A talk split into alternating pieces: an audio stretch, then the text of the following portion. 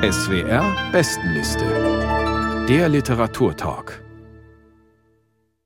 Ja, wir kommen zu Platz 1 und ich würde mal sagen zu einem der erfolgreichsten österreichischen Schriftsteller dieser Tage. Eigentum heißt der neue Roman von Wolf Haas, der im Hansa Verlag erschienen ist. Ja, Haas erzählt in dem Band von seiner Mutter bzw. von ihrer Sehnsucht nach dem titelgebenden Eigentum. Daniela Striegel, was war das für eine Frau und was erzählen die Erinnerungen des Sohnes über die Gesellschaft, in der sich Marianne Haas, so heißt sie, durchschlagen musste? Ja, also man könnte sagen, Haas ist so etwas wie der Anti-Handke. Und trotzdem gibt es einige, Jan Wiele hat es schon erwähnt, äh, auch hier einige Parallelen. Also es ist ein sehr, sehr ärmliches Milieu, aus dem die Mutter kommt.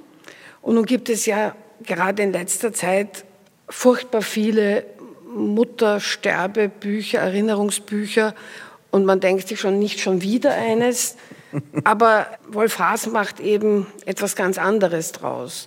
Zunächst lebt die Mutter noch am Beginn der Geschichte und Wolf Haas besucht sie im Altersheim in einem Ort, der Maria Alm, wo Wolf Haas herkommt, am Fuße des Hochkönigs, sehr ähnlich sieht. Und äh, die Mutter hat zum ersten Mal ihm gesagt, es geht ihr gut und das bringt ihn vollkommen aus der Balance. Also das war noch nie da.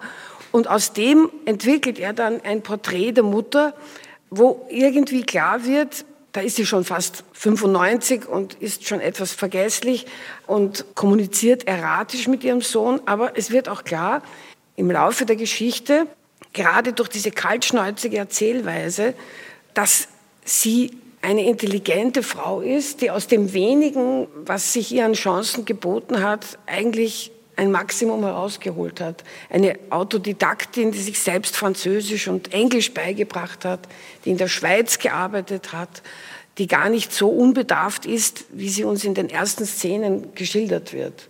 Und das Verhältnis zwischen Mutter und Sohn zeigt sich auch von einer anderen Seite, nicht? Also das ist irgendwie ein, ein Ringkampf, ein lebenslanger Ringkampf, bei dem natürlich die Mutter gewinnt und die Beziehung äußert sich in einer Erzählweise hier, die man nur respektlos, wenn nicht gar pietätlos nennen kann. Also sagen wir, es ist eine sehr kratzbürstige Liebe, die man hier doch dann durchspürt. Und der Erzähler schreibt gegen das Sterben an, denn wir begleiten im Grunde genommen die Mutter auf in ihren letzten Tagen. Und entscheidend ist, das habe ich vorhin auch gesagt, dieses etwas merkwürdige Verhältnis zum Eigentum. Da sollten wir vorneweg vielleicht noch etwas sagen, denn das ist für die Mutter doch ganz entscheidend, endlich eigenen Grund und Boden zu besitzen. Aber es klappt so richtig nicht. Also sie ist eine von zehn Geschwistern und ja, in dieser Familie gab es dann irgendwann ein Haus, aber dieses ist dann wieder verspielt. In der ganzen Familiengeschichte wird immer etwas, was erarbeitet ist, wieder verspielt. Und deswegen versucht sie, ihr Leben lang zu sparen auf eine Eigentumswohnung. Und es gelingt und gelingt ihr nicht. Wenn man sich das Cover des Buches anschaut, dann ist ja da auch ein Stempel drauf, wo Eigentum draufsteht und man liest das dann eben Eigentum von Wolf Haas.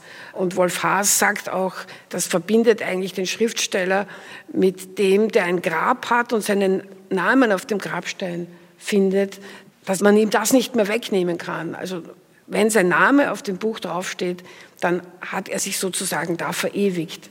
Also, und um einen Eindruck von dieser Prosa zu bekommen, aber auch von der Mutterfigur, die wir Ihnen gerade vorgestellt haben, liest nun Dominik Eisele eine Passage aus Eigentum von Wolf Haas. Bitte sehr. Damals hat der Quadratmeter 10 Schilling gekostet. Weihte meine Mutter mich kaum, dass ich den Kopf selbst halten konnte, in die Geheimnisse des Grundstückerwerbs ein. Vermutlich gehörte Quadratmeter zu den ersten Wörtern, die ich gelernt habe. Ich möchte nicht behaupten, dass meine Mutter die Vorlesung Geschichte der Inflation und die Entwicklung des Quadratmeterpreises an jedem einzelnen Tag hielt, aber doch ungefähr zweimal pro Woche. Immer wenn wir uns gemütlich hingesetzt hatten, um einen Kaffee zu trinken und den Kuchen zu verteilen, geriet meine Mutter ins Träumen und machte mich mit ihren Immobiliengedanken vertraut. Bald konnte ich innerlich mitreden. Für ein kleines Haus brauchst du, sagen wir, 1000 Quadratmeter damit du auch einen kleinen Garten dabei hast. Das wären dann 10.000 Schilling gewesen. Wenn ein Quadratmeter 10 Schilling kostet, mal 1.000, 10.000. Bei der Gelegenheit lernte ich lang vor Schulbeginn das sogenannte große Einmaleins. Dann habe ich gearbeitet, gearbeitet, gearbeitet, die ganze Zeit nichts wie sparen, sparen, sparen. Und wie ich die 10.000 Schilling beisammen gehabt hätte, hat der Quadratmeter inzwischen 20 Schilling gekostet. Wegen der Inflation. Da bist du dann nirgends mit deinen 10.000 Schilling. Da schaust du alt aus, sagte meine junge Mutter, die aber für mich natürlich immer schon alt ausgesehen hat. Dann habe ich halt wieder gespart, gespart, gespart, gearbeitet, gearbeitet, gearbeitet. Dann habe ich gerechnet, gerechnet, gerechnet, addiert, multipliziert, dividiert, Anzahlung, Abzahlung, Zinsen. Und wie ich die 20.000 Schilling beisammen gehabt hätte, hat der Quadratmeter inzwischen 40 Schilling gekostet. Mal 1000 ist wie viel? 40.000. Da bist du natürlich nirgends mit den 20.000 Schilling. Als die Pflegerin ins Zimmer kam, stellte sie fest, dass die Mutter im Rollstuhl eingeschlafen war und der Sohn ein bisschen frische Luft brauchen konnte. Ich folgte ihrem Vorschlag, einen Spaziergang zu machen. Vielleicht konnte ich beim Spazieren über meine Poetikvorlesung nachdenken, die ich leider zugesagt hatte. Bisher war mir nicht mehr eingefallen als der Titel. Kann man vom Leben schreiben? Es war schon ehrlich ein verdammt guter Titel. Der Titel war die halbe Miete, tröstete ich mich. Ich fragte mich, ob es mit der Fixierung meiner Mutter auf eine Eigentumswohnung zusammenhing, auf das Anzahlen der Anzahlung, auf das Abzahlen der Abzahlung, auf den Quadratmeterpreis, auf das ewig unerreichbare Ziel, nie mehr eine Miete zahlen zu müssen, dass ich jede Art von aufkommender Belastung mit den trostreichen Worten einfing, irgendetwas sei ja schon die halbe Miete. Dominik Eisele las aus Eigentum von Wolf Haas, erschienen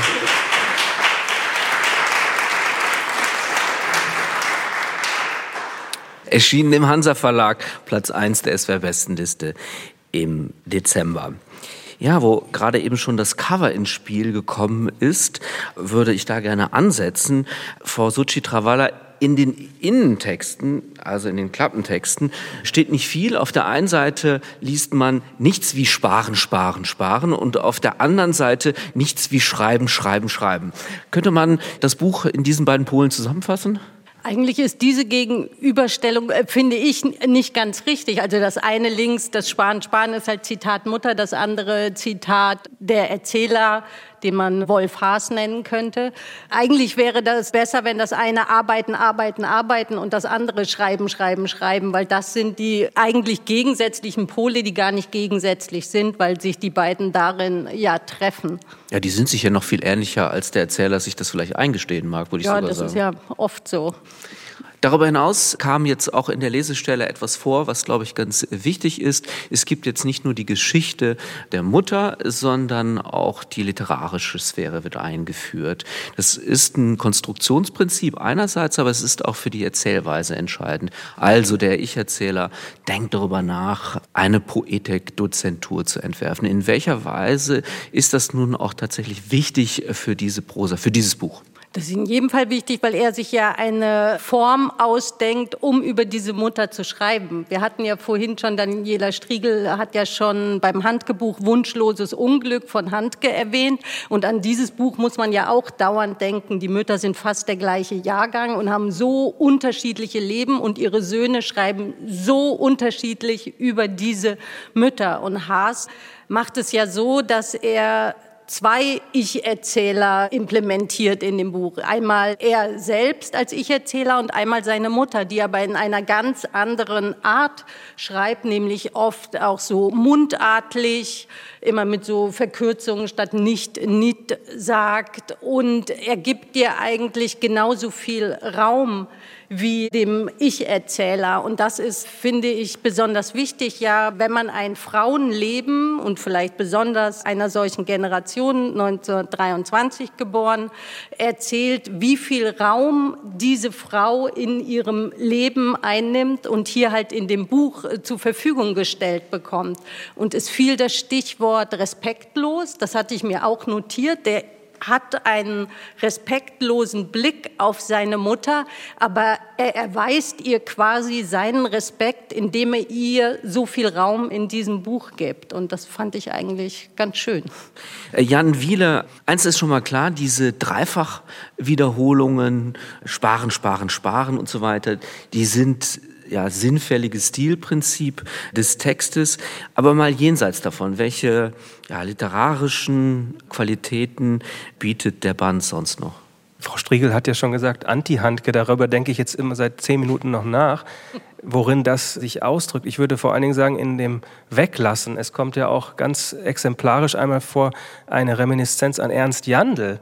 Vielleicht können Sie uns da auch noch aufklären. Ich weiß das nicht, mit inwiefern Haas von Jandl gelernt hat, aber der sitzt ihm im Nacken oder im, sozusagen noch im Kopf mit dem Spruch weglassen, weglassen. Naja, er, er erscheint ihm in Las Vegas. Mhm. Las Vegas erinnert Wolf Haas an Las Weg Haas. Ja.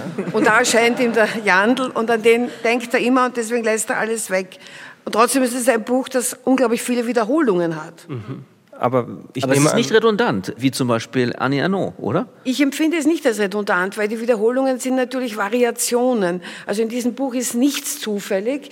Das Stricken spielt ja auch eine Rolle. Es geht ja um Stricken der Mutter und um Textstricken ich glaube, Wolf Haas ist ein Erzähler, der einfach keine Masche fallen lässt. Alles, was ein Motiv genannt wird, wird aufgenommen und noch einmal verstrickt. Trotzdem kann man jetzt mal ganz grundsätzlich fragen, ähm, so ging es mir jedenfalls bei der Lektüre, ob dieser pointenreiche Stil, den wir von Haas kennen, auch zu ganz anderen Konstellationen in Krimis und so weiter, ob der angemessen ist, diese Geschichte zu erzählen. Das habe ich mich auch insbesondere auf den ersten 40 Seiten schon gefragt.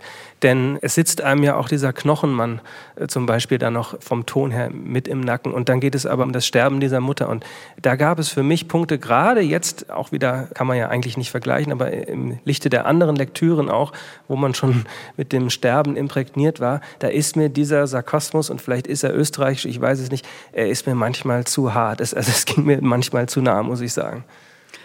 Naja, Wolf Haas schaut sich sozusagen beim Schreiben selber über die Schulter und sagt, man kann seine eigene Mutter nicht jetzt so in die Irre führen, indem man ihre Hirngespinste darauf antwortet und also ich will nicht alle Pointen verraten, aber er sagt, das kann man nicht machen. Und eine Seite später macht er genau das. Ja.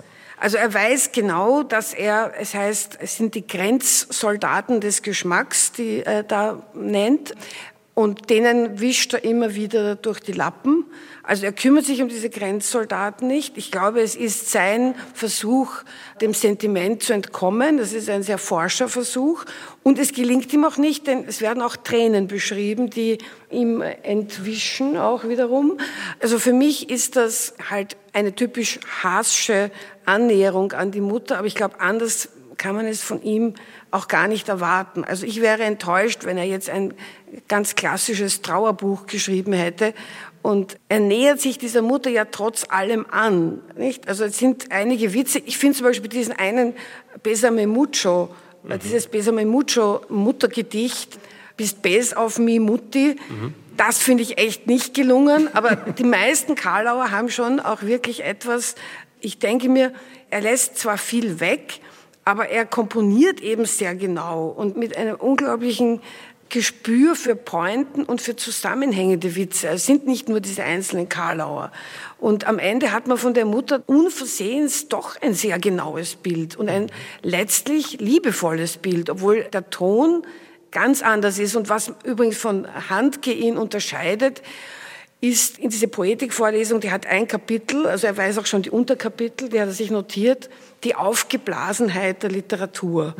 Und ich kann mir vorstellen, dass er sich das ab und zu bei dem einen oder anderen Handgetext gedacht hat, dass er das nie machen möchte. Jetzt haben Sie doch noch Handke einen mitgegeben, jetzt muss ich noch schnell Haas einen mitgeben. Denn, also wenn man das noch etwas zuspitzt, was Sie gerade sagen, man hat manchmal, so toll diese Sätze alle gedrechselt sind, das Gefühl, es ist Lesebühnenprosa. Die funktioniert fast schon auf kabarettistische Weise. Bestimmt, wenn er es selbst vorliest, nochmal umso mehr, wenn da die Figur Wolf Haas noch steht. Aber es hat dann etwas Überkandideltes an einem Punkt. Aber jetzt haben wir vielleicht. Aber man muss ja. vielleicht noch sagen, dass es schon noch andere Tonlagen gibt, außer Sarkasmus und Karlauer. Es gibt wirklich ganz herzzerreißende Szenen in diesem Buch. Also es fängt ja auch an mit einer herzzerreißenden Szene, wo die Mutter ihn fragt, ob er nicht mit dem Handy bei ihren Leuten, also bei ihrer Mutter und ihrem Vater anrufen könne, um zu sagen, dass es ihr gut gehe. Und das wird dann noch weiter gesponnen. Also ich finde, da ist mehr drin als diese witzige Ebene und die sarkastische. Das wollen wir als Schlusswort nehmen. Eigentum von Wolf Haas, erschienen im Hansa Verlag, Platz 1 der SWR-Bestenliste im Dezember. Und damit kommen wir auch schon zum Ende der heutigen Veranstaltung. Die SWR-Bestenliste liegt natürlich auch in voller Länge vor, etwa zum Nachlesen im Internet auf unserer Homepage swr2.de. Im gut sortierten Buchhandel gibt es die Bestenlisten-Flyer mit Informationen zu den ausgewählten Büchern. Und aus der Jury der Bestenliste waren heute Abend in Heilbronn zu Gast Daniela Striegel, Shirin Soce-Travalla und Jan Wiedle. Aus den besprochenen Büchern haben Isabel Demey und Dominik Eisele gelesen. Mein Name ist Carsten Otte und ich wünsche Ihnen jetzt noch einen schönen Abend.